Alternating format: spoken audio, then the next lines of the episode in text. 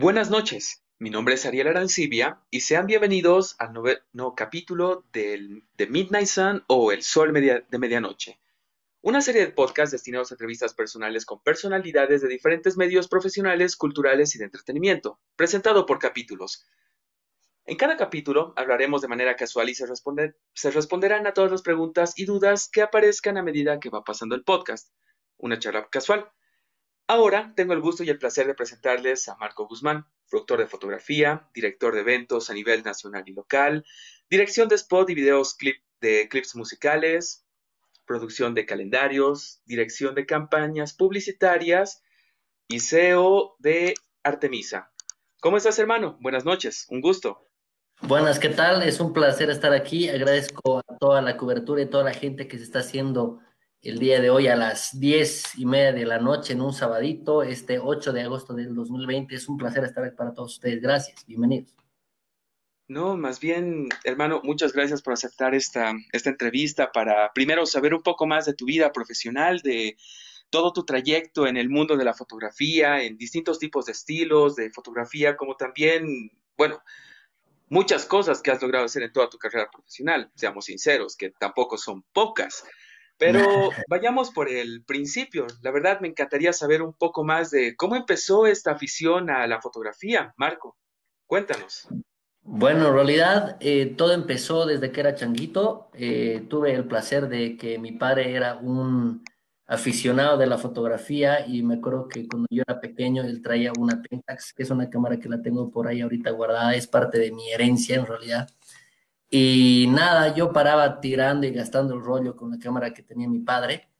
Y bueno, pues em, ahí, o sea, ahí, ahí fue el primer contacto con una cámara. Ya eh, posteriormente, cuando empecé a eh, introducirme al tema de marketing, eh, ahí por el 2014, ya, ya teníamos ya la empresita lista y nada, empezamos a, a ahondar, vamos a llamar la palabra, dentro de lo que era la, fotografía, sentía que no había una fotografía, por, así decirles, adecuada eh, para toda la gente que quería tener alguna demanda interesante. Y claro, fue justamente por este boom global que la gente quería empezar a destacar en sus redes sociales y empezamos a trabajar con la fotografía poco a poco. Empezamos a aprender técnicas y aplicamos todo eso al marketing. Y bueno, pues hace sí que Artemisa se ha ido uniendo de a poquito y, desde cuánto tiempo estamos hablando? O sea, ¿qué edad tenías cuando empezaste con esa afición? O bueno, muy aparte del primer contacto que tuviste. Claro, en realidad, eh, profesionalmente hemos empezado a tocar cámaras y a, dar un servicio, digamos, como, como fotografía, entre comillas, profesional, porque todavía no lo era en ese entonces. Ahora se podría decir que sí, pero te hablo de hace ocho años en realidad, cuando se, cuando se fundó Artemisa, tuve el el placer de, empezar a armar toda una empresa de marketing, primero que es una agencia publicitaria, y en 2014 empezamos a manejar la fotografía ya a nivel profesional, después de haber practicado un par de años eh, con el equipo que ya teníamos, ¿no? Junto con una ex socia mía y al mismo tiempo con un montón de gente y, y colaboradores que han estado alrededor de mío y alrededor de mi empresa durante todo este tiempo. Entiendo. La verdad, suena que en todo ese tiempo, en todo, ese trayecto, debieron pasar un montón de, cosas de las cuales obviamente has debido ir aprendiendo, mejorando técnicas de fotografía, como también conociendo a personas increíbles a lo largo del trayecto de tu trabajo, como por ejemplo modelos, fotógrafos, productores. Em, ahí va justamente una de las preguntas que tenía ya planeada para ti, el cual es, tú manejas distintos tipos de, bueno, estilos de fotografía. Pero ¿en qué momento empezó la inspiración o en qué momento te animaste a tocar el boudoir, el cual es un estilo de fotografía que aún muchas personas, bueno, actualmente muchas personas lo están practicando, pero que hace algunos años digamos que era un cacho polémico, especialmente por lo que muestra este tipo de fotografía. Sí, en realidad, eh, la, vez pasada lo, lo, andaba comentando con un par de colegas y amigos en otro, en, en otro live que hicimos y, que tuve el placer de estar también entrevistado.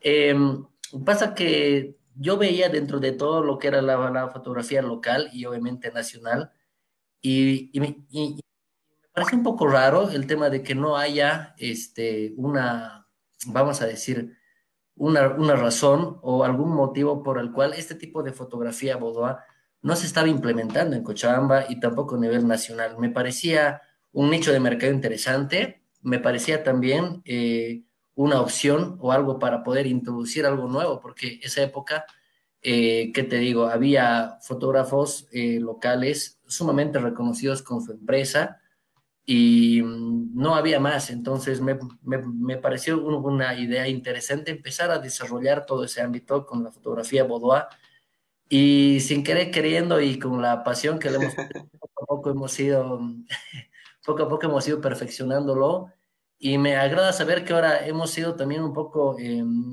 agentes que han roto un paradigma, ¿no? Hemos empezado a hacer fotos eh, boudoir y empezó a gustarle, la gente empezó a interesarse, la gente también ha empezado a, eh, a soltarse, digamos, vamos a llamarlo así.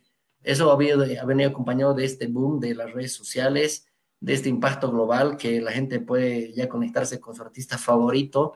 Y claro, uno eh, personalmente también quiere quiere brillar, vamos a llamarlo así, ¿no? es cierto, es cierto. Me parece interesante que eh, toda la gente empiece a eh, ponerse más guapo, la, gente se empieza a preocupar por cada uno, y ahí estamos nosotros intentando sacarle rédito y sacarle un poquito de oficio a este asunto, y bueno, fue así que se nos fue dando y fuimos puliendo cada vez más. Obviamente la, la escuela ha sido larga, son años de, de haber estado metiéndole, peleándola, ha sido, no, no ha sido nada fácil, de hecho, no sigue siendo nada fácil, pero ahí vamos. Ya, no, te creo, especialmente lo que, lo que implica este tipo de fotografía, se podría decir que para mentalidad, entre comillas, boliviana, bueno, no para todos, seamos sinceros, llega a ser un tema bastante controversial, que incluso podríamos decir que sería tabú, porque, bueno, por mala suerte, Aún hay personas que les falta mucho por aprender, pero lo que quisiera saber es cómo fue tu primera sesión boudoir fotográfica. Cuéntanos esa experiencia. Wow, eh, era un chiste. era un chiste porque mm, teníamos, teníamos de un concierto pasado, de un concierto que a un, a un amigo productor le sobró una de sus pancartas yo la vi y era una lona grandísima porque era una gigantografía y le dije, no la vas a regálamela, yo le voy a dar un buen uso. Y el otro, con tal de deshacerse, me la dio. Así que pusimos esa lona al fondo de una pared. Teníamos un reflector de 500 watts de luz cálida con un papel cebolla tapándolo. Vaya. Era, era lamentable, la verdad. teníamos una cámara prestada y ahí empezamos a tirar fotos. Eh, fue, fue, fue interesante. Eh, la, la, persona con la que hicimos las fotos también eh, tuvo muy, mucho valor. armamos un equipito ahí. fue siempre un tema de confianza. Y, y, creo que ahí empieza ¿no? el tema. El tema de la fotografía boudoir empieza con una relación de confianza. Entonces, empezamos por ahí. Obviamente las fotos eran malasas, no, ni te muestro, pero algún día se las voy a mostrar. Sin embargo, lo interesante fue que eh, ahí empezó y ese punto de partida, yo también andaba nervioso, no es fácil eh, darle confianza a una persona, no es fácil eh, desarrollar esta hermenéutica y al mismo tiempo tampoco es sencillo poder ir avanzando poco a poco, porque una fotografía boudoir tiene que ir desde un punto de vista progresivo cuando tú empiezas fotos, no es lo mismo que ir a un foto estudio para una foto carnet, que vas, te paras, toque la foto y ya está, ¿no? En realidad, uno tiene que desarrollar las cosas, empezar con una cosa, ver el ángulo, ver el vestuario, y poco a poco dándole confianza a esa persona, tú vas desarrollando que ambos se van soltando, tanto mi cliente como yo, vamos desarrollando eso y bueno, pues entonces poco a poco se van dando y últimamente es que ya con la trayectoria que uno tiene, eh, también es como que la gente se siente más, más confiada. Entonces, es, esa más confianza. Desastrosa, pero mm. bonita. Yo creo que sí, porque la verdad, bueno, como sabrás, yo tengo una página de, de difusión de belleza y en esa página generalmente intento implementar un poco el bueno, no implementar, sino el de poder mostrar la belleza que existe en nuestro país. Solo que algo que me di cuenta con el tiempo es de que cierto tipo de fotografías pueden llegar a generar cierto tipo de controversias, como también una buena aceptación. Pero lo interesante es que mientras iba subiendo más fotografías, y esto también seguramente te ocurrió a ti, era como que más personas se animaban a poder hacerlo. Es como que una persona inicia y las demás lo continúan. Es bastante interesante.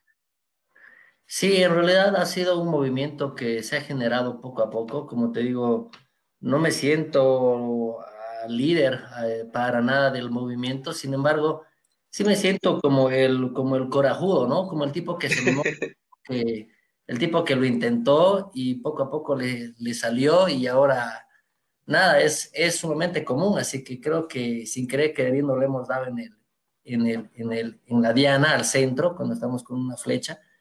Y la verdad es que contento porque eh, ha sido ha sido lo que se ha ido uniendo poco, a poco y quizás la, la visión eh, es lo que nos ha generado el poder estar hasta el día de hoy eh, dando este servicio y haciendo empresa al mismo tiempo, ¿no? Y obviamente también desarrollando mi pasión, porque se volvió una pasión la, la fotografía. Pensaba inicialmente que el marketing era mi, mi pasión. Yo, no sé, era ingeniero civil antes de empezar todo esto. Oh, vaya. Sí, sí, la verdad, lo que pasa es que no era lo mío, definitivamente no, no, no era lo mío trabajar con, con recurso humano en, en, obras o hacer planillas o planos. Sí, me apasionaba un poco, pero realmente cuando descubrí la fotografía me di cuenta que eh, es algo que no puedo dejar de hacer y que lo podría hacer todo el día, todo el tiempo, todas las horas, todos los minutos y segundos, básicamente. Entiendo, es que esa es la idea, el de poder encontrar una afición, un, un, trabajo, en este caso es tu trabajo, algo uno que lo pueda disfrutar que, y que al mismo tiempo se sienta cómodo al poder hacerlo. Mira, lo que quisiera saber también es, tú tienes una actitud bastante, hasta incluso es un poco complicado de describirlo, bastante alegre, feliz, dinámico. ¿Esa actitud la ganaste con el tiempo mientras hacías fotografías o podríamos decir que siempre eres así, hermano? Uy, qué buena pregunta, brother. En realidad, el tema de mi actitud, ¿cómo definiría ese tema? Pienso que, pienso que todo el mundo se hace, ¿no? Eh, todo el mundo tiene una manera de crianza y a partir de cierto punto ya tú tomas tus decisiones, tú tomas tu propio criterio.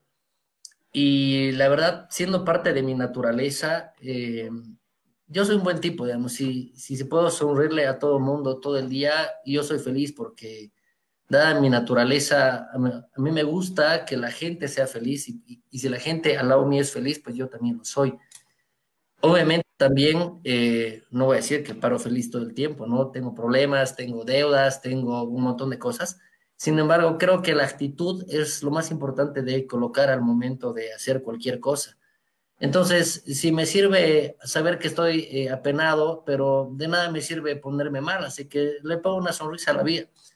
Y más allá de eso, en realidad, esa actitud es lo que quizás eh, te hace sobrellevar también un poco las, las cosas, ¿no? Hay situaciones que son difíciles, hay situaciones que no son tampoco cómodas, y obviamente, ¿no? Hay que darle también eh, la seriedad a cada asunto, ¿no? No es que paro sonriendo todo el tiempo ahí, pero en realidad Sí, pero en realidad trato de, trato de darle una buena cara a todo lo que se venga y cuando se vienen cosas feas, se aplaca, ¿no? Obviamente soy un tipo que también soy un renegón de mierda, la verdad tengo que confesarlo.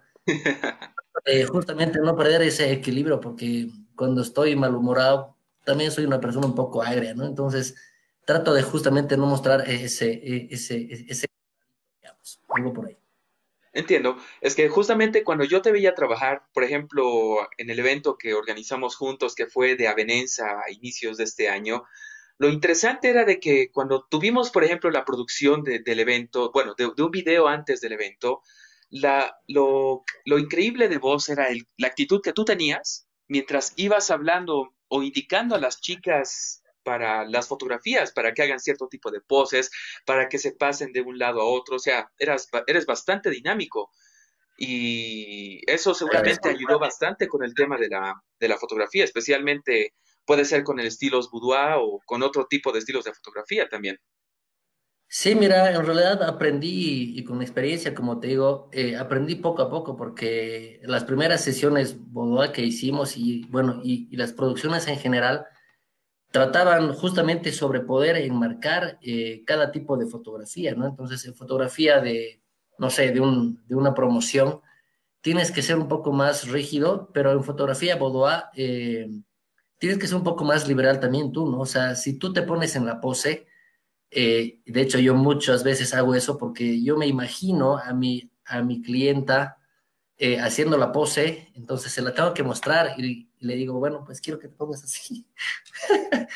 y la verdad es que funciona porque cuando ella te ve haciéndolo, ella también eh, mentalmente está dándose cuenta que puede hacer la pose. Entonces, eh, lo intentamos, sobre eso yo ya voy corrigiendo el ángulo, le digo que hagamos un par de variaciones y ya las cosas se van dando. Entonces, es importante transmitirle eso a las personas que estás fotografiando porque si eres una persona seria, que obviamente es tu trabajo y tienes que hacerlo serio, sin duda, pero si no lo haces divertido, ahí, está el tema, ¿no? Eh, conozco muchas personas que son muy profesionales, pero no le dan ese, ese, ese tópico a su clienta y pienso que es una ventaja competitiva, si quieres llamarlo así, a que si una persona está a gusto y encima te está pagando y encima se está divirtiendo, pucha, creo que son escenarios todos mezclados y eso te hace mucho mejor, entonces la fotografía sale perfecto.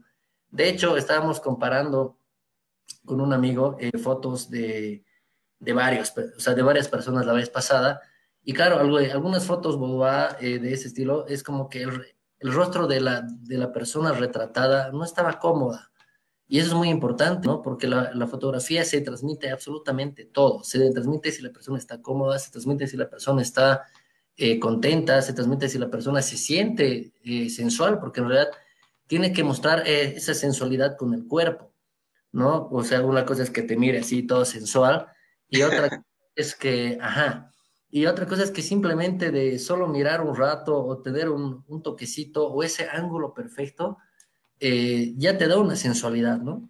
Entonces, eh, encontrar e-, ese ángulo es un trabajo, eh, es como invitarle a salir a alguien, te lo pongo así, es como una cita. Oh, vaya. ajá, tú tienes que hacer todo lo necesario para que esa persona esté contenta y cuando está contenta, pues se va a sentir mucho más cómoda contigo y por tanto te va a dar esa confianza que necesita y voilà, la foto sale. Entonces, creo que funciona por ahí, o al menos hasta el día de hoy me ha funcionado. Imagínate que yo vaya todo serio y le diga, sí, punto, sí, y ahí está, pum, pum, listo, gracias, chao, chao. Para empezar, ¿no? Sí, no es lo mío y como te digo, yo me divierto, eh, porque si sin tu trabajo y es lo que amas no te diviertes, complicado. Sí, estoy seguro de eso, porque, bueno, se nota en la, en la, clase de fotografías que tú, que tú sacas, porque las poses que logras con las chicas, bueno, con todas las chicas con las que has trabajado, a opinión personal son, son muy buenas. Y como ya te dije, yo admiro bastante tu trabajo, hermano. Pero, Gracias. a ver, vayamos por una pregunta un cacho más, más interesante. Bueno, no, no más interesante, sino algo que tal vez te pueda conflictuar un poco. ¿Cómo fue la peor sesión que tuviste? ¿Cómo, ¿Cómo fue esa sesión en la que creíste que la cagaste, por ejemplo? Uy, ¿cuál fue la sesión que la cagué? Bota, varias, he cagado varias sesiones, la verdad, la verdad. Pero, a ver, si me, si me haces pensar la, la, la, sesión que más la cagué, no sé, pero mm, a ver, déjame pensar un rato. Ah, ya. Bueno, eh, uno, una vez tuvimos una produ producción en, en, la cual yo estaba nervioso eh, porque iba a estar fotografiando a una persona que era, eh, o sea, que me dijeron que era complicado, complicada de carácter. Y, y yo también ju justo ese día no estaba con, con todas las pilas puestas, ¿no? Tenía un par de cosas encima. Y es lo que te decía, ¿no? Fue un tema de actitud, entonces eh, hubo un momento en el que chocamos entre criterios y opiniones. Yo quería hacer una cosa, mi, esa persona quería hacer otra. Eh, y nos encontramos ahí, entonces fue un poco dificultoso eh, porque ninguno de los dos quería ceder. Ya, eh, esta persona quería hacer unas fotos específicamente de ese tipo y yo técnicamente le, le, la trataba de convencer de que no daba la foto o de que no se hubiera visto bien. A pesar de eso, obviamente, mi trabajo es intentarlo y mostrárselo para ver, o sea, para convencerla. Pero ambos estábamos tercos y nada, las fotos salieron bien, pero sí, el momento fue incómodo. Entonces, eh, no es que solamente la cagué yo, es que la cagamos ambos, no estábamos con las pilas puestas. Y es por eso que antes de hacer unas fotos, yo también sugiero romper un poco el hielo, ¿no? Es como que cuando es muy frío el, este, el asunto, no, no se puede conectar, no hay esa conexión. Y cuando la ves a una persona sin antes coordinar, sin nada, justamente, ¿no? Tu trabajo se ve, eh, se ve con más distancia, entonces eh, el vínculo te queda más lejos y por tanto no, no puedes conectar. Y si no conectas, la foto no va a salir bien. Entonces la. Bueno, Entiendo perfectamente porque, bueno, la verdad yo lo veo eso como un muy buen consejo como para publicarlo en Facebook para todos los fotógrafos aficionados o personas que tal vez están intentando entrar al mundo de la fotografía porque eh, sí, al parecer la actitud es algo bastante importante. Y bueno, como hablando de un tema casi similar, ¿cómo, cómo te la pasas cuando, por ejemplo, tienes una, una sesión boudoir? Y viene el novio, y el novio está ahí. ¿Te ha debido pasar alguna vez? Obvio, por supuesto que sí. Me, de hecho, me encanta cuando está el novio. ¿Saben por qué? Porque está el novio, eh, puede, o sea, a ver, primero, primero funciona así, ¿no? Es como que la llamada, ¿no? Marquito, ¿qué tal? Quiero agendar tal día, yo, belleza, no sé qué, veamos el vestuario, la la, le, el maquillaje, buenísimo, te mando donde tal, perfecto. Llega el día y yo ya le digo, eh, bueno, está un poco atrasada encima, ¿no? Y le digo, oye, ¿ya comes? ¿Dónde andas? Y me dice, sí, un ratito, que no sé qué. yo, bueno, esperamos. Y en lo que estoy esperando, me mandan por WhatsApp, ¿no? me dice, este Marquito, está eh, yendo mi novio, ¿no? No hay ningún inconveniente, me pone. Y yo le pongo, ¡ting! Clave del éxito. A mí me encanta. Y yo le digo, perfecto. Y es fácil porque, claro, depende mucho el tipo de relaciones, pero a mí me gusta mucho que cuando viene el novio de mi clienta, yo lo, le digo lo siguiente, le digo, hermano querido, este es el plan, este es mi trabajo, tu novia es mi clienta y si has venido aquí, que sea a, sumar. O sea, si vas a venir a restar, complicado. Alguna vez me pasó hace tiempazo que hacíamos unas fotos, esas veces que te digo que teníamos la lona ahí, que era una, que era una vergüenza. Y nada, eh, el novio estaba así, ¿no? El novio estaba la miraba y la, o sea, la tenía incómoda y mi clienta no sabía si prestarme atención a mí o prestarle atención a su novio. fue un caos, terminaron peleando, todo el mundo incómodo y ese tema de la energía, discúlpenme, es una mierda. Entonces, lo que ahora hago es que cuando viene el novio le digo, bro, ¿cómo estás? Bienvenido, es, tu casa, es, este, la estudio también está aquí, pero te pido un favor. Si vas a estar acá, me encantaría que me ayudes. ¿Te animas? Eh, algunos, claro, quedan descolocados porque quizás su percepción es que dicen, bueno, me voy a tener que rayar con él porque... es que no se esperan eso. Se me desnuda, ajá, a mi, a mi pareja, digamos. Entonces, algunos sí se lo esperan porque seguramente las chicas ya le dicen, no, no, el Marquito es buen tipo, que no sé qué, es un payaso, ya vas a ver. Pero claro, em, me, pongo en el, o sea, me pongo en el zapato de él, ¿me entiendes? Y claro, sé que tampoco es, es fácil, entonces lo mínimo que puedo hacer es decirle, hermano, quédate conmigo, participemos, ayúdame a trabajar, ayúdame a que tu mujer salga preciosa. Y así es un ganar-ganar para todos. Gana ella, gano yo y ganas tú, ¿te parece? Entonces los ponemos a trabajar. Me acuerdo cuando hicimos el calendario de Sureña eh, el año pasado en, Sucre. La modelo eh, estaba con su novio y el plan fue ese, o sea, porque estaba el gerente de marketing, estaba el gerente general, junto con nosotros en la producción y también estaba el novio. Y el novio ya estaba igual recomendadísimo por gerencia, digamos, ¿no? Le dijeron, jugo, o sea, te portas a la, a la, altura de las circunstancias. Y fue así en realidad. Fue muy atento él, eh, nos hicimos amigos también con él y realmente vas uniendo a la gente, ¿no? La, la idea, como te digo, es sumar. Si vas alejándola, es complicado. Hay gente tóxica, definitivamente, y entre la gente tóxica cuando, o sea, cuando hay novios tóxicos, eh, eh, solito, o sea, ¿cómo te diría? Se dan cuenta solos de que están sobrando. Y es mejor para ellos también cuando te das cuenta que son personas que no están de la mejor manera, decirles, ¿no? Ah, este, acercarse con mucha educación y decirle, brother, eh, toca nomás que te des una vueltita, yo acabaré, tu, tu cheque está incómoda, yo estoy incómodo, ¿qué tal si se ven después? No sé, dame un par de horas y de ahí charlamos, porfa, es que no me estás dejando Entonces ahí, claro, él también, o sea, entiende, ¿no? Porque si uno sabe que, que, que está yendo a perjudicar, o sea, no mames, ¿no? O sea, es cierto. Obvio. Sí. Y bueno, lo bueno es que sabes manejar esas situaciones, porque seguramente muchos fotógrafos que tal vez se encuentran en esa situación de las cuales al parecer tú disfrutas, eh, no saben qué hacer o se ponen nerviosos o incluso Ah, qué bueno, porque estoy seguro que debe haber la chica a la que tienes que hacer fotografía y, y, viene su novio que es una mole a quien seguramente debe ser una persona que solo al verte intimida y por ejemplo tú sabes manejarlo, pero no me, no me pongo en los zapatos de los que no, de, de los que tal vez no sepan hacerlo. Pero bueno, lo bueno es que tú lo, tú lo lograste, lo bueno es que tienes esa facilidad esa labia, la que comentas. Y ahí va justamente la para mi, siguiente pregunta para ti, Marquito. Es el. Como fotógrafo, también manejas una agencia de, publicidad, pero ¿cómo, cómo, los dos se pueden combinar? ¿Cómo, ¿Cómo puedes combinar esos dos tipos de trabajos que desde cierta perspectiva parecieran que no están vinculados? Tú lo has dicho, desde cierta forma parecieran que no están vinculados y es por eso que más bien eh, empezó la fotografía dentro de Artemisa. Me explico. Eh, teníamos que hacer diseños y yo, eh, épocas anteriores, yo me dedicaba a hacer eventos, igual que otras, otros colegas con los que estoy hablando.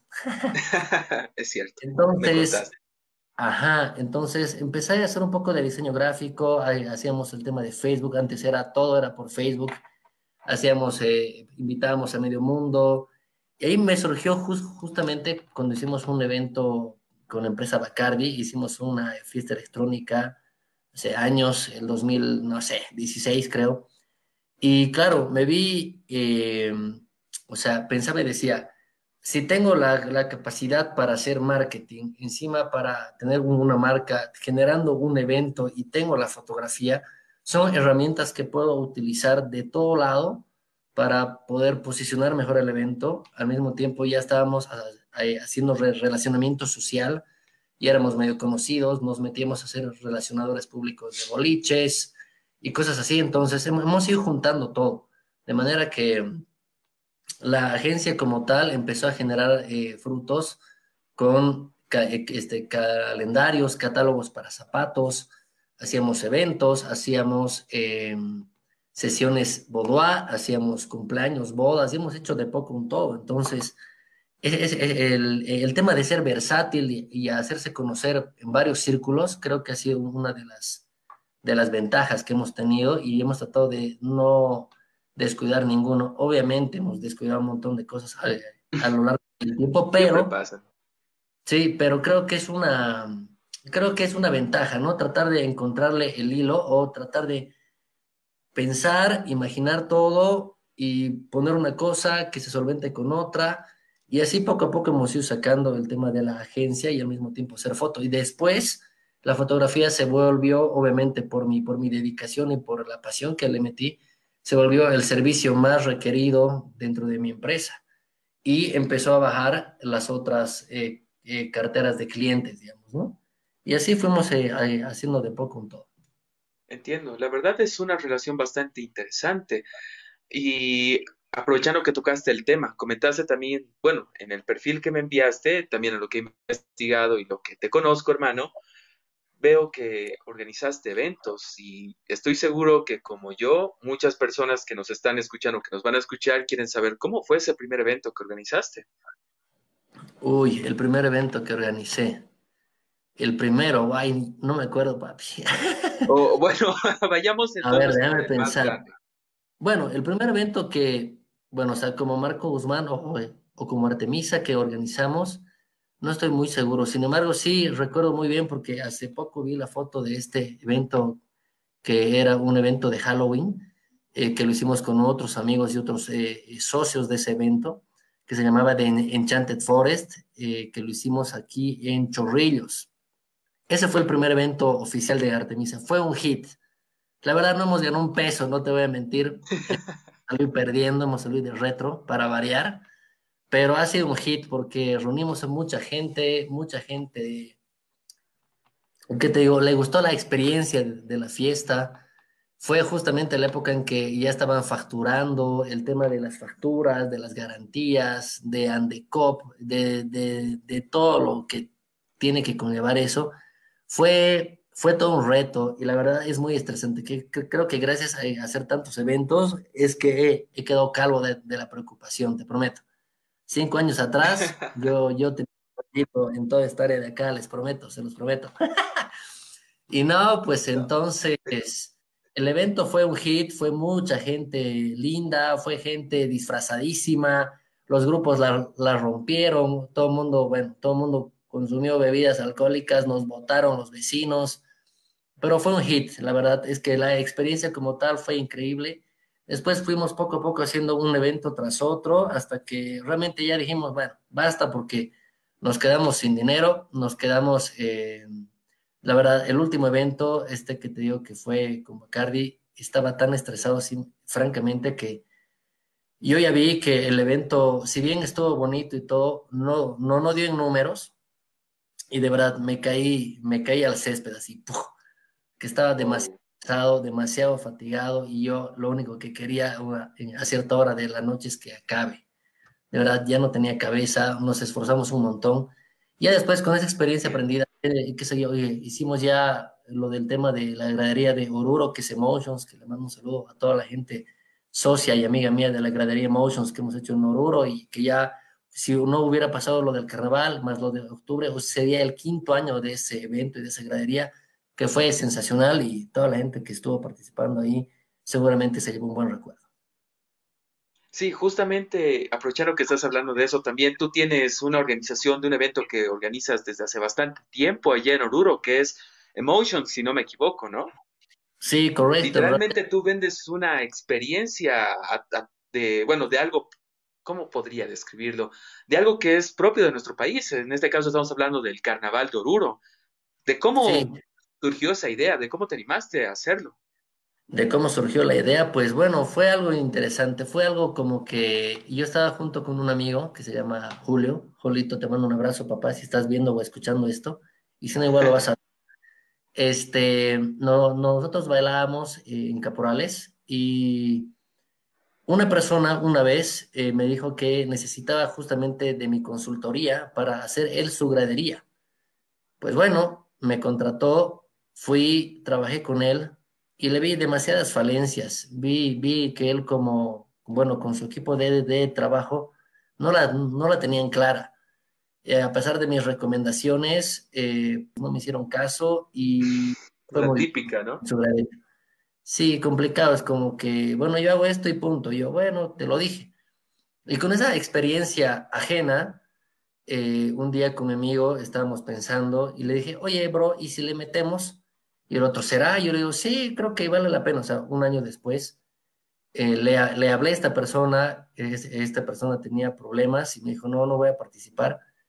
Y yo dije, bueno, yo lo estoy metiendo, por si acaso, estás avisado. Y me, armé un equipo, no me armé, mentira. Propuse a un equipo de amigos que sean mis socios, justamente para ver el tema financiero y para reducir riesgos y es así que empezamos a hacer junto con mi amigo Negrito Vargas, que se acaba de unir, ahí anda por ahí en Instagram, y a toda la gente de Emotions. Hicimos una sociedad muy bonita, cada quien aportó con su gente, cada quien aportó con ideas. Fue igual un año jodido porque fue el primer año que cerraron los caminos, no había cómo llegar. Yo ya estaba una semana antes desde el último convite en Oruro, la galería lista, la gente no podía llegar. Yo con con todo aquí en la boca. Realmente hacer eventos y ser emprendedor es un trabajo muy jodido y hay que tener, perdónenme, huevos para saber recibir los buenos puñetes que te pone la vida o recibir los malos puñetes. Mira, eso, llegó la gente, llegaron mis socios, tardaron 12 horas, 16 horas, cada uno por su lado en su camioneta, en flota, fue todo un show. El sábado a la medianoche ya estaba llena la gradería recién, y el domingo ya la terminamos de romper y lo que le gustó a la gente fue que los tratamos muy bien, cumplimos con lo que les dimos y así es que cada año fuimos avanzando sobre eso y lastimosamente este año ya, ya, ya no lo hicimos por todo lo que fue pasando, ¿no? El tema de las bombas, de Rafa, el tema de lo que se cayó una, una pasarela. y cosas eso fue terrible. Sí, que fueron muy jodidas, que a Dios gracias no nos pasó a nosotros, pero sí, es como que ya no es un buen negocio, entonces este año ya decidimos pausarlo y bueno, pues ahí se quedó. Sin embargo, el año pasado, top, fue, según yo, la mejor gradería de Oruro, según yo. Ah, qué de la puta, viejo, en serio. bueno, las personas que asistieron lo pueden confirmar, de eso estoy completamente seguro. Y bueno, mira, aprovechando que ya tomaste un poco el tema sobre este año, la verdad, ha sido seguramente una buena opción que no hayas organizado el evento porque por mala suerte llegó esta pandemia que literalmente a nivel mundial nos ha, a todos nos ha afectado y especialmente a seguramente personas que se dedican al oficio de la fotografía o producción, que sería tu caso. ¿Cómo podrías describir tu, experiencia desde que, desde que inició esta catástrofe? Bueno, en realidad tendría que irme yo hasta, hasta octubre del año pasado, querido Ariel. En realidad, eh, y digo mucho E porque me quedo pensando, no quiero, no quiero tener palabras mal dichas, sino más bien sinceras. En vez pensarla mucho, prefiero ser totalmente franco, ¿no? El tema de octubre nos ha complicado a todos, no quiero ahondar en el tema, sin, embargo, mucha gente se ha puesto en problemas, ¿no? Nuestro rubro ha sido golpeado también por el tema económicamente especialmente. Económicamente, ¿no? Eh, muchas bodas, que es octubre, noviembre, diciembre, que son fechas claves, se han visto eh, pospuestas, postergadas, canceladas el tema de graduaciones canceladas, que ahí también ganamos un poco de dinero, eh, las promociones, eh, las graduaciones, 15 años y todo tipo de eventos que claro, ¿no? Ya empieza septiembre, la primavera y ya como que la gente igual está más, el mercado funciona así, ¿no? En Cochabamba, en Bolivia, ya en, bueno, ya en Santa Cruz, ¿no? Qué sé yo, la Expo Cruz y Halloween y fin de año y todo eso. Entonces es harto movimiento que, claro, desde el rubro de marketing, fotografía, diseño, promociones, eh, bueno, o sea, promociones empresariales, eh, ofertas, campañas. Son justamente una época de tres meses donde todo el mundo puede generar dinero. Exacto. ahí nos vemos perjudicados y ha sido un golpe medio fuertecito. Te digo medio, ha sido re fuerte, nos han tirado un bajo en el estómago y nos han dejado sin aire, pero no importó. Enero queríamos retomar con todo, todo el mundo risas y estaba hablando el otro día con mi colega, amigo querido Alejandro Gamboa, que es mi maquillista con el que trabajamos muy seguido, estábamos acordándonos, eh, ¿te acuerdas tu post que pusiste 2020, agarrate, que te voy a romper, no sé qué?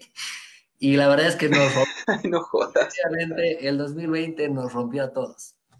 Es un chiste. Eso este año es un mal chiste, definitivamente, porque todo el mundo le pone, le puso las pilas porque hasta el número suena, suena, suena, suena bien, pero no teníamos ni idea. Entonces, febrero ya fue complicado, marzo ya fue algo realmente preocupante, eh, abril ya pues ya, ya ni qué decir. Y aquí estamos en el 8 de, de, agosto dándole una sonrisa a todo esto porque ¿qué más te queda, digamos? Nada más. Exacto, exacto. Es que literalmente ya se fue más de medio año. O sea, todos hemos estado en nuestras casas, no hemos podido hacer nada como comentaste ya el año pasado, puta, estamos a nada de lo que fue un año, esa, esa catástrofe del, del 2019 que nos afectó primero económicamente y después moralmente, porque primero se nos empezaron seguramente a llenar deudas, de responsabilidades, trabajos que se perdieron y después que venga este, esta pandemia que literalmente yo lo veo como un golpe en, en el estómago bajo, no diría en las bolas porque estaría mal, estamos en vivo, pero... pero, lo, fue, Tenía que decir y se dijo. sí, pero lo fue. Fue una patada fue una patada cerca, digamos. Entonces, sí, jodido. Pero la cosa es que lo bueno de nosotros como bolivianos, como seres humanos, es que siempre buscamos las alternativas de cómo poder sobrellevar todo, todo tipo de situaciones. Como tú dijiste, como el post que lanzaste, que el Ale te, te, hizo dar cuenta de que nosotros no nos íbamos a dar al 2020 y al final nos dio a nosotros. Literal al, año, al año va a tener que ser, pero hasta, hasta, hasta eso tenemos que buscar alternativas de cómo poder seguir trabajando, poder seguir sobrellevando este tipo de cosas. Mi pregunta es, ¿tuviste producciones, trabajos últimamente? Te tengo que decir la verdad porque de eso se trata este live y te lo voy a resumir en una palabra, eh, sobrevivencia, hermano querido. Mm, Mucha, gente de mi rubro está en aprietos, bueno, no solamente de, mi rubro, todos estamos jodidos. He hecho producciones, eh, la, gente la puede ver con la fotografía de, producto que hemos hecho para pizzería, para salteñas. Hemos hecho un par de sesiones con un par de clientas, un- un- una vez al mes. O sea, este, eh, este mes tuve ya uno, a Dios gracias. Mucha gente está interesada en quizás eh, agendar para septiembre, pero estamos haciendo producciones, obviamente durante la cuarentena rígida ha sido nulo, totalmente nulo. No- nos hemos dedicado a, a, a- cuidarnos, a, no exponernos, a, no exponer a nuestros clientes. Entonces, claro, nuestro trabajo tiene que ver mucho con la gente y las personas, ¿no? Y aún así, aún así hemos podido sacarle el juguito y nos hemos dado modos eh, con base a protocolos. Aquí nos hemos desinfectado diez mil veces. Ha venido un par de, de clientas y un par de colaboradoras eh, que nos han dado una mano para seguir generando contenido, ¿no? Y es por eso que hemos hecho igual fotos, ¿no? No hemos dejado de, de, de hacer fotos porque el día que dejemos de hacer fotos, de verdad me, me voy a sentir muy mal. Uy, tal que vez todo el cabello ya se va a ir para eso. Ni digas, para esto ya, ya no voy a tener cabello ya, así que más bien Ah, no, pero el, el- el estilo te queda bastante, bro, la verdad. Yo soy Vamos a sincero. darle una... Una retocada para el Instagram también. Obvio, yo siempre tengo que estar peinando lo poco que tengo para verme relativamente bien. Y no, pues entonces, eh, si no hay mucho trabajo, estamos de, de verdad, los pocos ingresos que, que tenemos nos están sir- sirviendo para, para cumplir obligaciones, para comer y para seguir dándole. No, no, no hay otra. Pienso que también somos afortunados porque si no estamos enfermos, lo mínimo que puedes hacer es seguir haciendo lo tuyo, seguir haciendo lo que te gusta, cuidarte, pero enviar buenas vibras creo que es lo más importante, ¿no? Siento que la gente anda muy, muy desmotivada. He escuchado hace poco casos de suicidios, ¿no? O sea, no podemos, podemos llegar a un estrés así.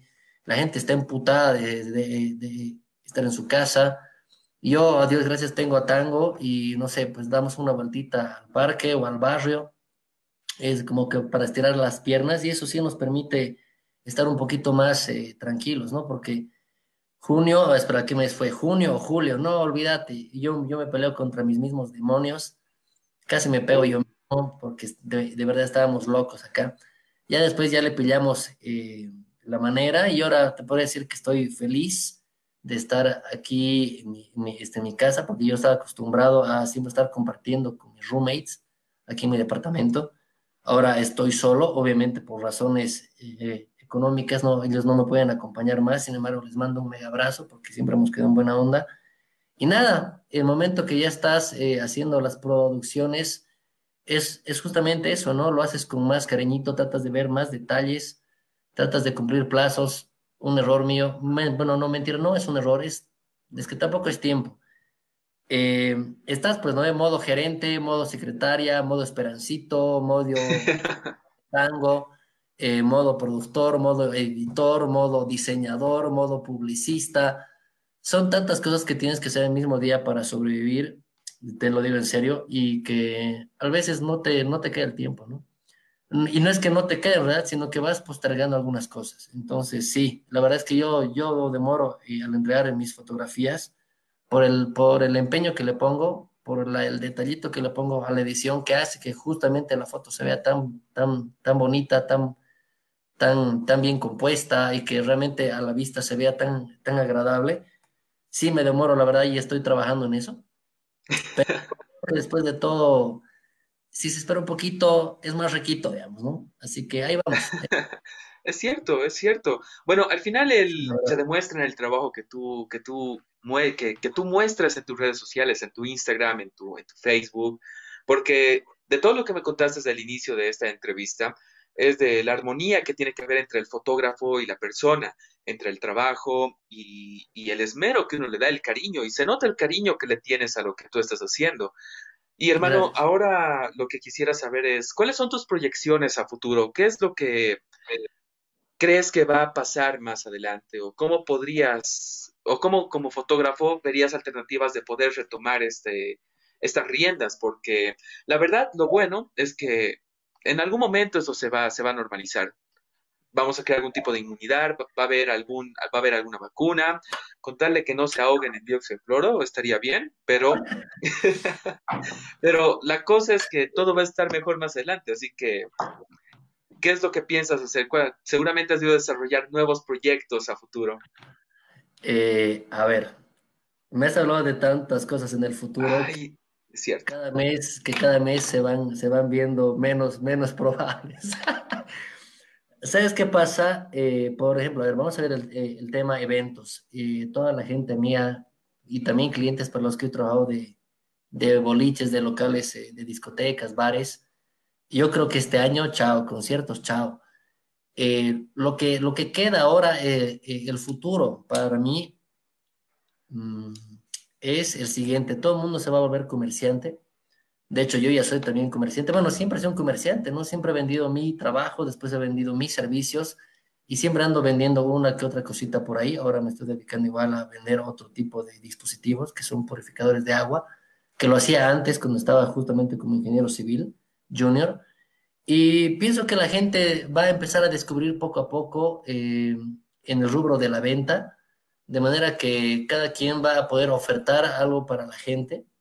Y obviamente la pequeña y mediana empresa se va a ver muy perjudicada, la industria, ni digas, porque, claro, en, o sea, en tema de fotografía, por darte un ejemplo, eh, la Fakeball se ha, se, ha, perjudicado tanto y todas las ferias a nivel local, que es justamente el escaparate por donde las empresas pueden ofertar es su mayor eh, inversión dentro de su POA anual y ahí también estamos nosotros, ¿no? Entre hacer la polerita, hacer el bolígrafo, hacer la campaña, contratar a la modelo, hacer las fotos para la modelo y todo lo, que eso conllevaba, ¿no? El, tema de, la prensa, revistas, periódicos. El tema del periódico está preocupado, la televisión, eh, complicado. Entonces, el futuro yo lo veo como incierto, no te quiero mentir. Me encantaría ser Walter Mercado y decirte, juégame con el 5, el, el 8 y el 24, digamos, pero la verdad es que no hay manera. Entonces, lo único que pienso que tenemos que hacer es adaptarnos. Y la palabra adaptación junto con actitud para mí van a jugar un papel eh, preponderante, porque se vienen días, de verdad, créeme, aún más difíciles. El tema de la situación nacional, el tema de la situación global y todo lo que esto está abarcando, ¿no? Que es este relay económico, que solamente la gente que tenga, vamos a decir, ¿no? Los huevos para hacerlo, pues se va a meter y la gente que no lo logre seguramente la va a pasar negras. Entonces, pienso que la idea es estar, no un paso adelante porque eso no es posible ahora, pero sí estar como que bien predispuesto a hacer de todo. Si antes, y mucha gente está haciendo lo que no le gustaba hacerme, ¿entiendes? Eh, personalmente a mí, yo amo hacer fotografías, si yo pudiera hacer eso todo el día, como te digo, estaría feliz. Obviamente no puedo ser rico tampoco de eso, sin embargo, eh, ahora el tema de poder vender, mucha gente está perjudicada, ¿no? Porque estaban acostumbrados a un trabajo fijo, a un trabajo que no tenía que ver con nada que era ventas, más bien darle soporte o ser una persona de escritorio, hacer papeles o auditar. Y ahora están buscando la manera de llevar el pan a la casa, ¿no? Entonces, creo que la venta y la gente que no sabe vender, y la gente que no sabe venderse, eh, va a llegar un punto que la, va, que, la va a pasar jodido. Así que yo invito a todos a que hagan lo que toca hacer. Y si toca, pues toca, ¿no? Obviamente no hagan huevadas, ¿no? Pero toca. Esperemos no ver a buenos amigos en aroma, hermano. Sí, Eso que de chiste, yo también. me estoy sacando yo así, voy a estar de puto, eh, voy a estar en equipando a partir de después de que termine el live. Eh, la gente, por favor, si está pilas, no, mentira. No, pero lo, que me encanta es, eso de vos, la, forma en la que maneja cierto tipo de situaciones, porque eh, lo que me contaste, por ejemplo, el tema de la tasa de suicidios, es, real, porque hay personas que por mala suerte se ahogan demasiado en, en ciertas situaciones en las que se encuentran, pero siempre hay solución. Y nunca uno está solo, aunque él crea que lo está. Y bueno, la cosa es que me encantaría ya dejar de lado de este, de este temita. Ya creo que aclaramos muchos detalles porque la verdad tengo mucho que exprimirte esta noche, hermano. Hay muchas experiencias, muchas cosas que... Perfecto. Y bueno, como todo, como todo admirador de la fotografía, de cualquier tipo de arte, ¿cuál, seguro, ¿cuál es el fotógrafo que admiras? ¿Cuáles son tus fotógrafos favoritos y por qué? Oh, moda, has tocado en el nervio, papi. A ver, este, tengo, tengo varios fotógrafos, eh, tengo varios fotógrafos top de afuera, tengo un par de tops aquí adentro, eh, en Bolivia quiero decir. Internacionalmente me gusta mucho Orangutang, es, es, un fotógrafo venezolano que radica en Miami junto con su esposa, que es maquillista, que se llama Cristina Pilo. Esa dupla es brutal, esa dupla es realmente sensacional. Han, han reinventado el tema de la foto boudoir, le han dado un propio estilo.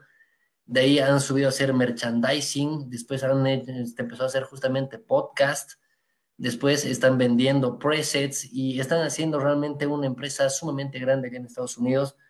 Es realmente una, una, yo lo sigo porque realmente son líderes y me gusta mucho todo el equipo que seguramente tienen detrás. Realmente están haciéndola muy bien y la verdad que me gusta mucho la manera que ellos llevan su, su negocio, su empresa y su vida. Así que son, yo soy un fan de ellos. Este, otra persona que es eh, también fotógrafa para Playboy, no me acuerdo ahorita el nombre porque es medio rusa, es una mujer, es una mujer que está haciendo las portadas para Playboy, eh, es la que hizo portadas para, bueno, hace poco con una, igual, una eh, modelo muy famosa, Priscilla Huggins, y la verdad tiene una calidad fotográfica espectacular, eh, tiene mucha, mucha, como te decís, ¿no? Ese tema del carisma, se ve que es muy paciente, se ve que es muy relajada, muy dulce, entonces todas las mujeres que están participando y trabajando con ellas realmente se deben sentir requete cómodas. Entonces, eh, es algo como que el lado sensible que me gusta seguir de esa persona, de esa fotógrafa. Y aquí localmente tengo el orgullo, y realmente voy a sacar pecho, tengo el orgullo de decir que hay gente muy capa. Aquí los, los, los, los que están conectados en mi Instagram seguramente ya, ya me van a levantar la, la, orejita para ver si los voy a nombrar. Pero sí, eh, personas que me gustan mucho en el trabajo, de, de, todo tipo, tengo varios, entre Daniel Chin, que realmente eh, le, le, ha metido con todo en Santa Cruz, eh, Sergio Chuquimia, que me parece que tiene un trabajo espectacular, muy capo, la verdad, tiene un, tiene un toque para hacer moda espectacular, realmente me encantó. Uno de mis maestros, Gumo, Tigre, realmente eh, todo un maestro para el tema de la edición, para el tema de la producción, aprendió mucho de él, así que él es una de las personas que también admiro demasiado. Em, bueno, y aquí localmente tengo a varias personas, tengo que eh, acordarme de muchos, pero ¿sabes qué? Realmente yo soy fanático de todos y, no te digo un favorito local porque mm, tampoco es parcializarme, sin embargo siento que todo el mundo tiene algo que aportar y en ese aporte siento que todo el mundo tiene algo que mostrar, tiene una ventaja, tiene una referencia, tiene una competencia, tiene algo que lo distingue. Entonces, siento que ser fanático de todos ellos también me ayuda a mí, porque mm, tener un preferido localmente no me gustaría llamarlo un preferido, sin embargo, me gustaría eh, reconocerlo más bien porque sé que tienen un buen trabajo. Entonces, tener alguien o un top 3, no lo tengo, no, no te quiero mentir. Sin embargo, sé que hay mucha gente capaz, te digo, desde los antiguos maestros, desde la vieja escuela, Héctor Sandoval, que ahora hace prensa, que le, me he hecho fotos cuando yo era niño, imagínate, que ya es años. Eh, un fotógrafo, si quieres moda, si quieres hablar de moda, eh, Ale Assad, que está realmente repuntando. Eh, unas personas que, eran, que son colegas mías y han trabajado para mí alguna época, también Mario, Pablito Villarruel, Richie Capriles, que han hecho las aduladas conmigo. Em, te puedo nombrar a Joaquín Estanislao, que la está rompiendo por ahí. Te puedo nombrar a, wow, a, Marquito Torrico, Danilo Valderrama, que claro, pucha, este, ellos dos han sido los pioneros en Cochabamba, vamos a llamarlos así, y de ellos hemos aprendido mucho. De hecho, les hemos quitado mercado, así que, porfa, papitos, no se enojen, pero tocaba, somos la... Y de hecho, yo ya estoy en la, en la, en la, en la ola como que finalizando. Hay mucha gente que están trepando y corriendo para, para hacernos pomada. Y me gusta porque ese es el ímpetu que se necesita. Siento que... Cierto. Sí, siento que tener eh, solo un referente en fotografía deja de ser un negocio, ¿no? Porque si no hay competencia, no te puedes reinventar. Y si no te puedes reinventar, pues básicamente no puedes superarte tú mismo. Entonces, les mando un abrazo a todos mis colegas locales. Sepan que si bien no les doy like a todos o no me llevo con todos o no estamos en contacto con todos, aprecio mucho su labor y espero que estén bien y espero que sigamos trabajando todos juntos por Cochabamba, Bolivia. Que viva Bolivia, carajo. Eso es bueno, bravo. Sabes, algo que me he estado dando cuenta mientras iba sacando cada podcast con cada personalidad o persona que he estado entrevistando es que en nuestro país existe el talento, existen las personas que pueden hacer algo comparable a lo que seguramente hacen en otras partes del mundo. Por ejemplo, hace unas semanas tuve una entrevista con una señorita que está desarrollando inteligencia artificial, con un doctor boliviano que está en la investigación de una vacuna contra el COVID-19, otras personas que ya tengo más adelante para poder entrevistar. Por ejemplo, tú que estás de pionero en la parte de la fotografía boudoir profesional, que la verdad es comparable como de muchos fotógrafos que, que comentaste, que está a un nivel literalmente de países donde es son élites, si me dejo entender. Y eso es, eso es genial porque muchas personas creen que cierto tipo de, de, cosas que se ven en el extranjero no hay en nuestro país. Y por ejemplo, quiero saber esto, hermano. Cuando, por ejemplo, tú conoces una chica que, que digamos no está en contacto con la fotografía, pero es una chica bonita y tú mismo dices, pucha, ¿por qué no le saco fotos a esta chica?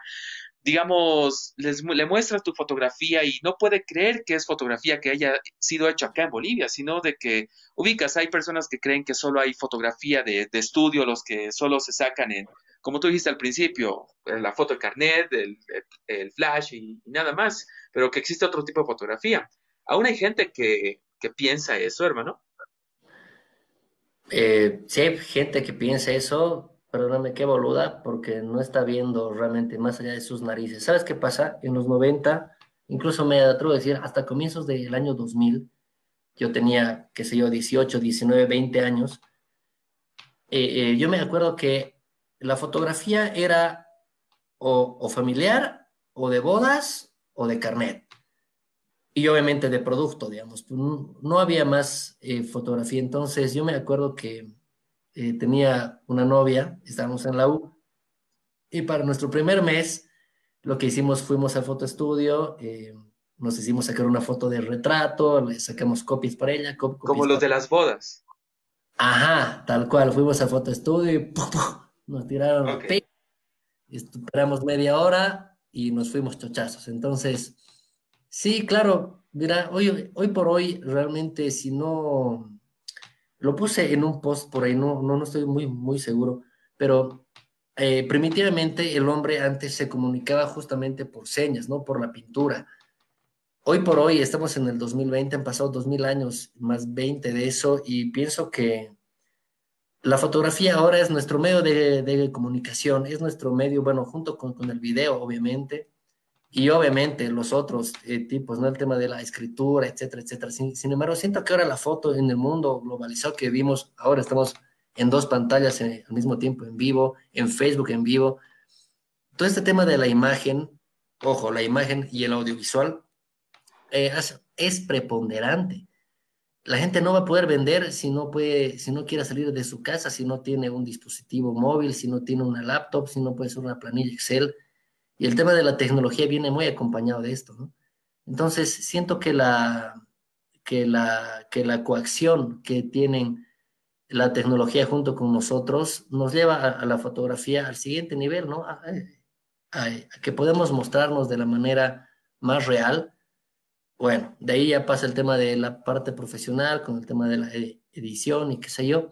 Sin embargo, creo que es el futuro y ya estamos en el futuro. Y otras personas incluso piensan que ya estamos en el final. Así que imagínate, grave la cosa. Wow. No, no, no estamos en el final. En realidad, ah, tal vez esas personas lo estén, pero entiendo, bastante tu punto. Mira, hermano, me encantaría hacer esto.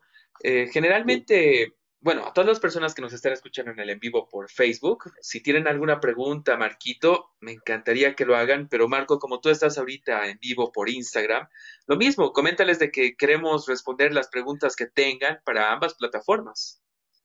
Sí, en realidad quiero saber si la gente tiene alguna duda, alguna pregunta. Estamos acá para eso. Eh, justamente acaba de finalizar mi, mi, primer video en vivo, sin embargo, podemos empezar a hacer una, una ronda de preguntas y estoy contento a que la gente pueda eh, saciar sus dudas, ver qué puede pasar, ver qué no puede pasar y resolver dudas o charlar un rato. Yo estoy justamente para eso. Así que bienvenido. Si alguien se siente preguntón, ahora es el momento.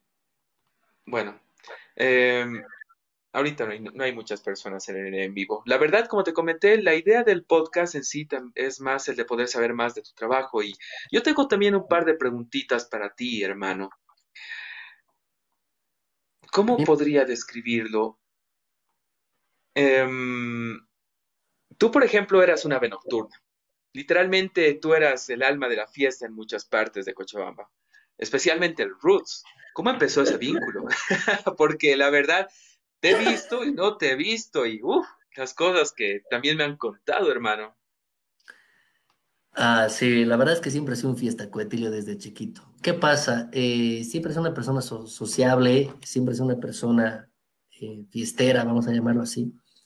Parte de mi actitud, parte de mi carácter, ¿no? No soy de las personas que me gusta quedarme quieta y claro, el relacionamiento social siempre fue una herramienta que puse a disposición para, bueno, primero para, para tener un círculo amistoso y después le encontré también como que la ventaja en el asunto de poder generar justamente un poco más de branding personal, vamos a llamarlo así, ¿no? Es como que si tú eres muy amiguero o la gente te reconoce, claro, tienes más, más opciones de conectar y si más conectas, seguramente vas a poder tener más eh, llegada, ¿no? Entonces, el tema de verse un fiestero sido espectacular, lo bailado nadie me lo quita, he sido caporal, he sido fiestero, he estado tres días en, una juerga, rico, digamos, creo que de todo tiene su época, su momento, y sí, el relacionamiento social es, ha sido y es muy importante, siento que la gente que no ha tenido ese eh,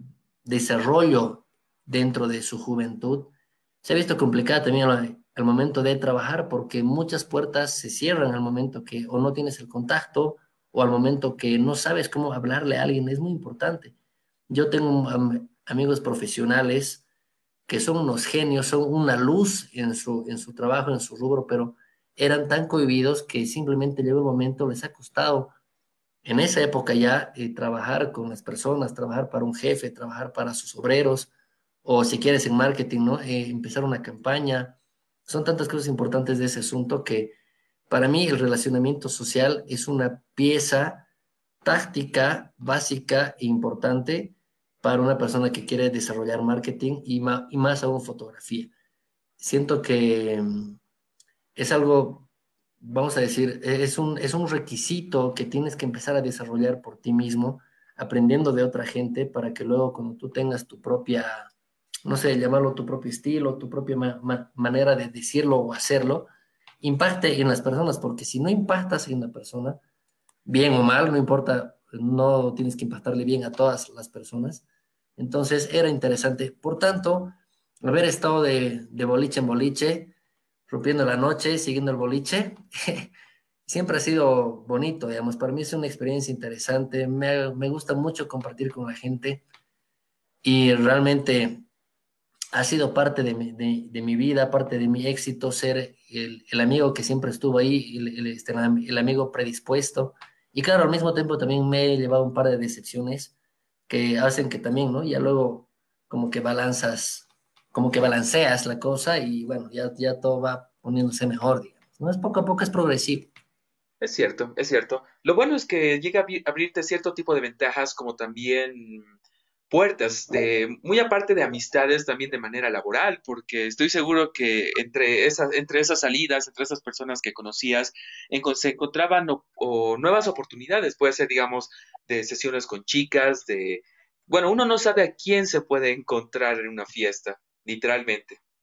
Y más aún si hay esa conexión de la que tú estás hablando con esa persona, se puede generar una amistad muy buena como también una oportunidad de trabajo para más adelante. Ahí es, por ejemplo, donde yo te conocí para poder empezar con el proyecto que teníamos el año pasado, que era de Avenenza, para la creación de un evento combinado de música electrónica con, con el mundo de la, de la moda y la fotografía.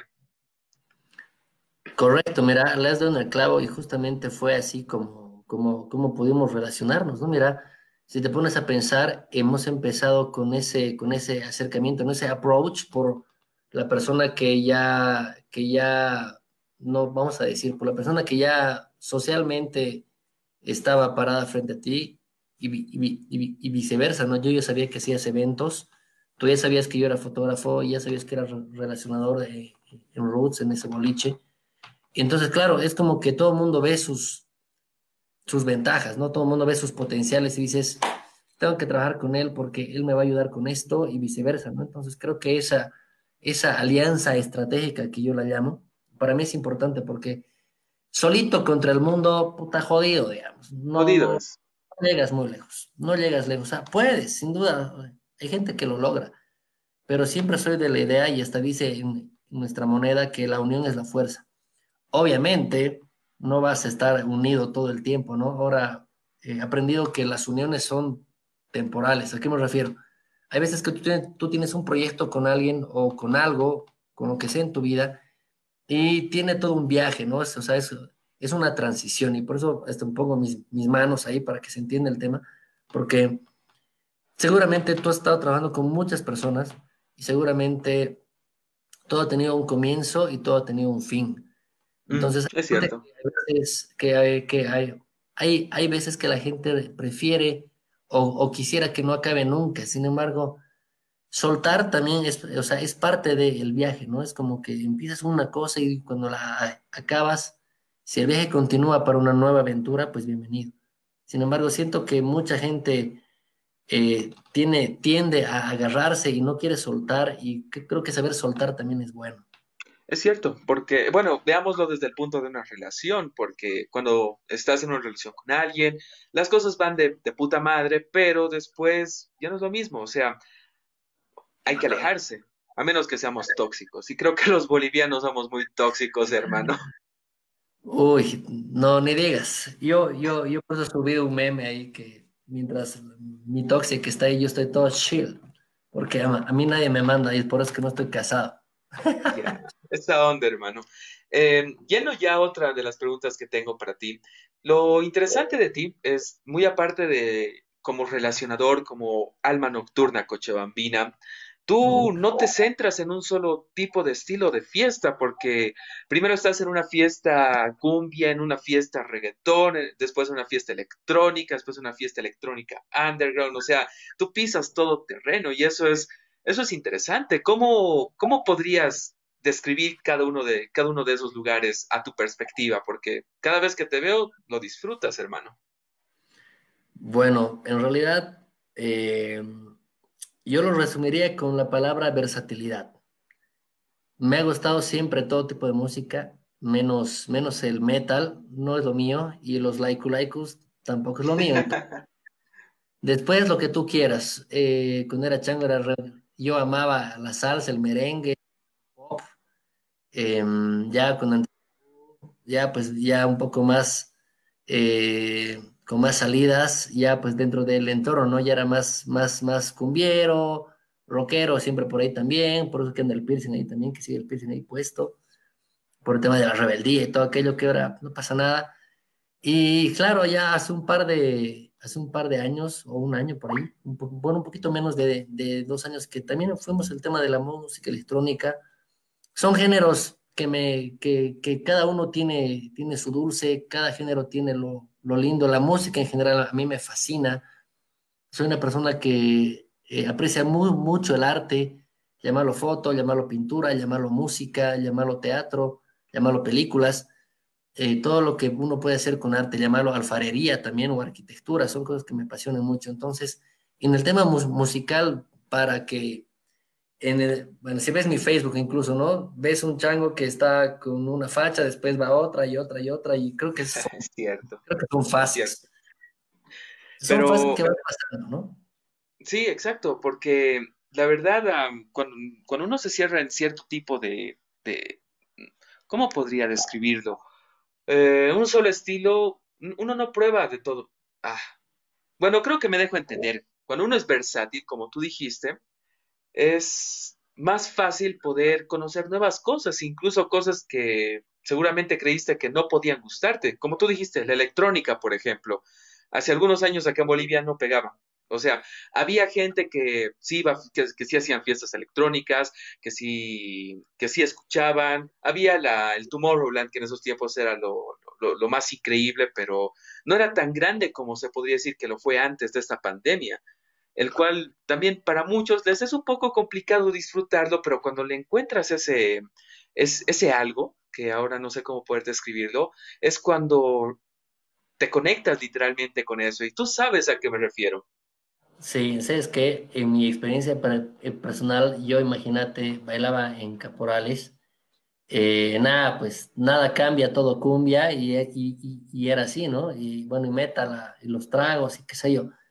La verdad es que llegó un punto de, mi, vida, francamente, en que me cansé. Me cansé de ese estilo o me cansé de esa, vamos a decir, de esa filosofía de vida o de esa manera de vivir de, habla una y la otra y, el cumpleañitos y la boda y el círculo, el círculo te satura un rato también. Y yo me sentí un poco cansado y sentía que tenía que yo, en realidad, renovarme. Y de la nada, no mentira, no fue de, de, de la nada, fue una oportunidad que alguien me dijo, oye, en vez de estar en el corso viendo ahí la gradería como, como boludo, eh, ¿no tenemos que hacer una fiesta electrónica? Y yo, "Mm, Uy, cuenta esa anécdota, por favor. ¿Cómo fue? sí, sí, fue la primera vez, en realidad estábamos justamente con, con mi amigo y yo tenía que ir a la, a la fiesta en el Hotel Cochabamba de una de las frates. Y yo ya me estaba listando y esta persona me llama y me dice, ¿qué vas a hacer? Y yo, nada, tengo que ir aquí al Hotel Cochabamba porque es la fiesta de los tales. Me dice, no, escúchame, puro borrachera, me dice, "Tú, eh, vos, vos ya no quieres beber, no, sí, yo, yo estoy cansado de tomar. Ya, te propongo, vente, vamos a zapatear. Yo, ¿a qué? A zapatear. Yo, no, puta, no le hago al zapateo, yo solo caporal, brother. Le digo, no, no, no. Me refiero a ir a una música electrónica, a una discoteca. Yo, bueno, pues ya qué, o sea, no perdía nada, in- intenté. Obviamente ya tenía idea de cómo era la cosa, sin embargo, la primera vez que pisé un boliche de música electrónica, wow. La palabra es esa, wow, porque realmente me di cuenta, hay algo que me pareció muy interesante. La gente no es violenta, la gente, más, más bien es como que la gente se cuida.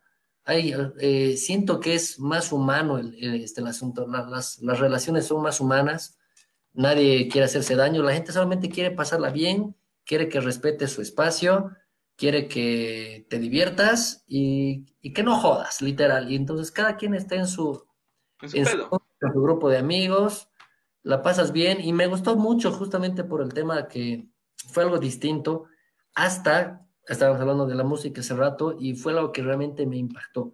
Entró un DJ, que lo quiero mucho, ese, ese es mi fa- favorito localmente, e- ese sí es mi favorito localmente.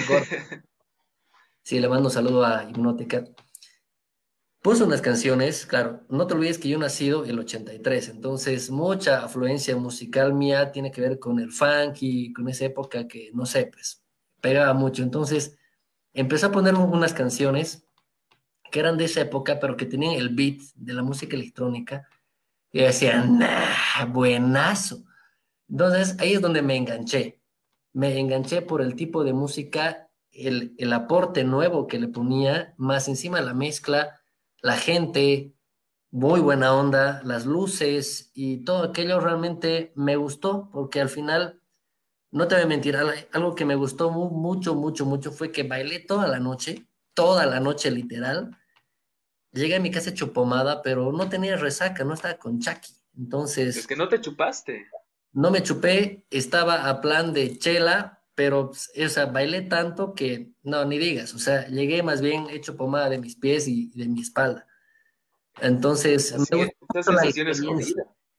No, sí, me, me, me, me encantó mucho la experiencia y de ahí fuimos haciendo justamente con otros amigos, nos fuimos contactando Eh, y es como que te pillas ahí, ¿no? Es como que, ¡eh! ¿Cómo es? ¿Qué tal, hermano? ¿Qué tal? ¿Cómo estás? Y listo. Entonces fuimos armando el grupito.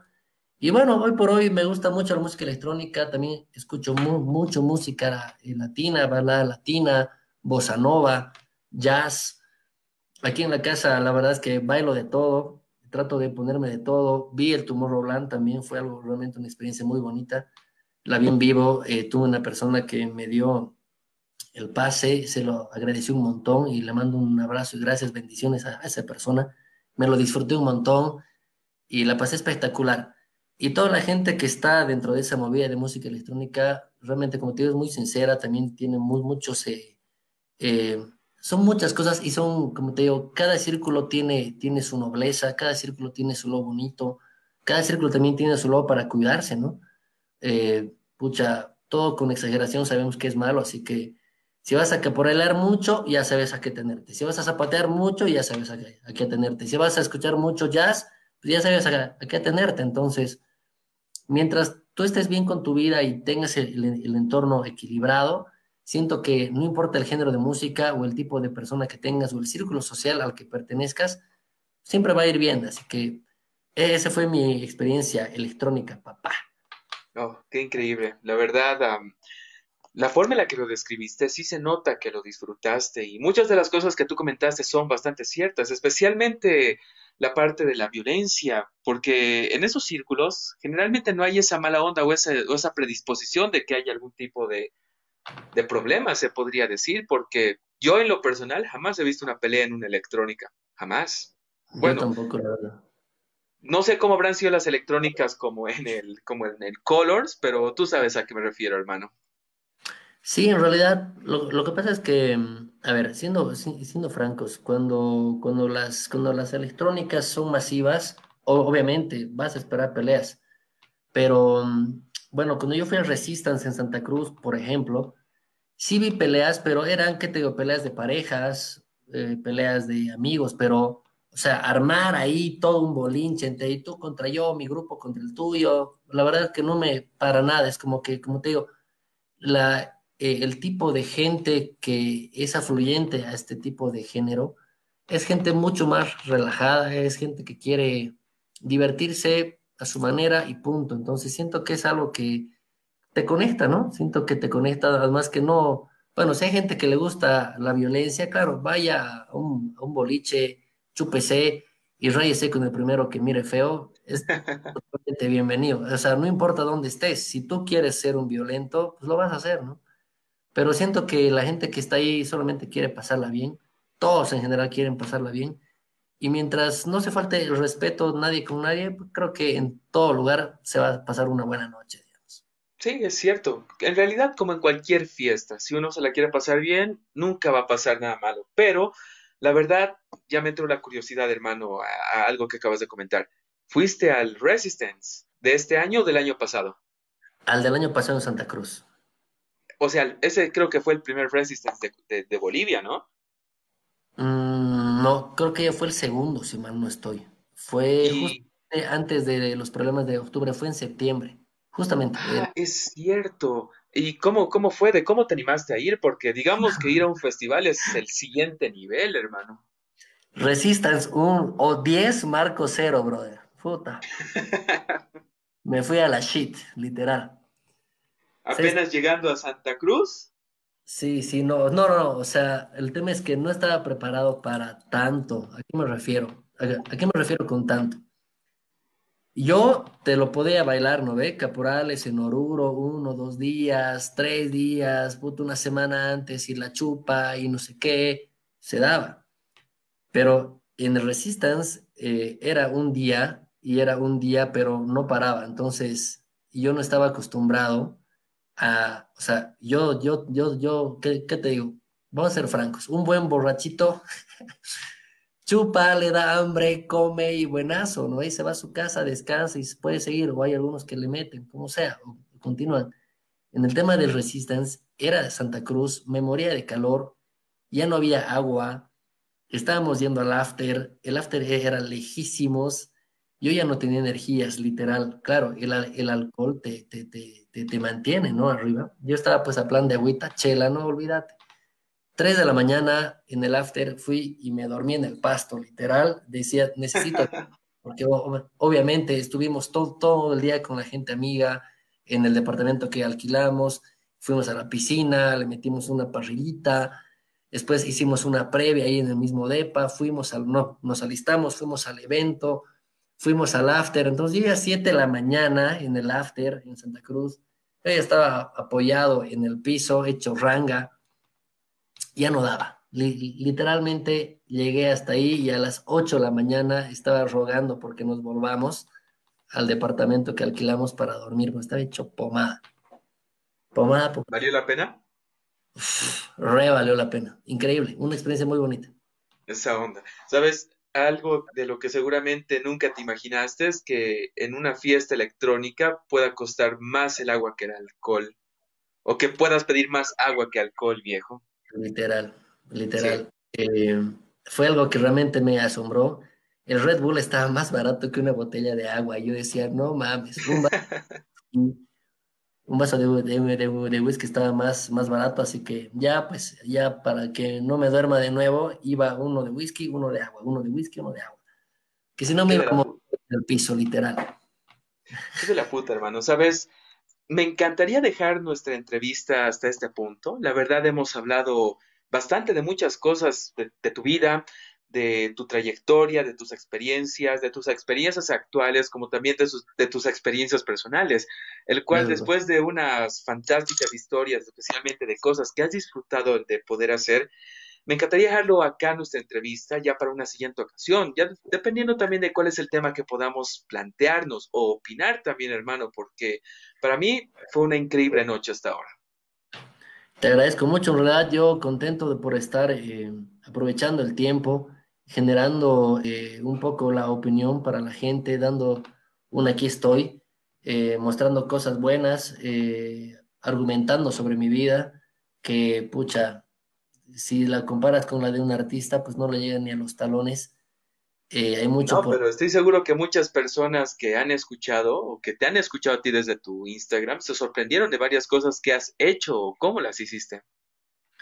Claro, sin duda. Eh, es bien bonito cuando uno mira para atrás y no sé si lo vamos a poner metafóricamente, has subido la montaña, te fijas un poco hacia abajo y claro, ves todo el trayecto que has hecho, realmente es bien bonito, es bien, es bien eh, nostálgico también, sin embargo al mismo tiempo tiene esa, esa, esa, ese sabor dulce, amargo, vamos a llamarlo, que realmente te hace pensar en todo lo bueno que has hecho, en todo lo malo que le has cagado y en todo lo feo que no quieres volver a repetir.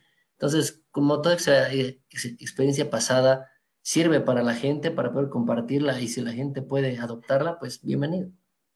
Exacto, exacto. Entonces, muchas gracias por tu tiempo, hermano, por esta primera oportunidad. Espero que no sea la única. No creo que sea la única tampoco. Difícil, Así que te mando un gran, un, gran, un gran abrazo y espero que tengas una increíble noche.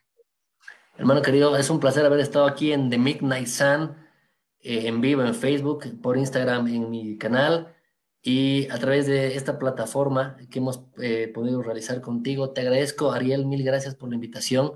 Me siento honrado de poder compartir un poco de mi experiencia como fotógrafo, como productor, como persona y compartir un poco con la gente a nivel de toda la llegada que tiene tu programa. Mil gracias, te agradezco mucho. No, muchas gracias a ti. Que tengas una gran noche. Igualmente, hermano, un abrazo. Buenas noches. Bueno, él fue Marco Guzmán, fotógrafo local, cochabambino, de Bolivia, una gran persona, como lo habrán notado mientras íbamos en el transcurso de la entrevista. La verdad, para mí fue un placer y un honor saber varias cositas. La verdad, me agarré varios tips de los que él estaba contando de sesiones que hizo anteriormente. Y la verdad, una persona bastante admirable y agradable, el cual yo creo que no va a ser la última vez que tengamos un contacto con esta gran persona. Bueno, ya para la siguiente semana, ah, ah, aprovechando, tengo un anuncio que dar. Primero, todos, todos los links y redes sociales del Marquito van a estar en el post de este video, en primer lugar. Y en segundo, el jueves tendremos un nuevo especial, algo bastante interesante y muy diferente, el cual tengo unos dos invitados muy interesantes, quienes son, se podría decir, fans de Hueso Negro de una saga que personalmente me encanta, que es Star Wars. Así que alístense, vamos a hablar de un tema que la verdad a muchos les va a parecer muy interesante y les va a picar esa, bueno, ya saben, van a tener mucha curiosidad. Y, la, y el del siguiente capítulo de The Midnight Sun tendremos a una modelo con quien hablaremos un poco más de cómo es la vida de esta profesión. Así que muchas gracias. Yo soy Ariel Arancibia. Un placer. Buenas noches. Ah, me despido y buenas noches.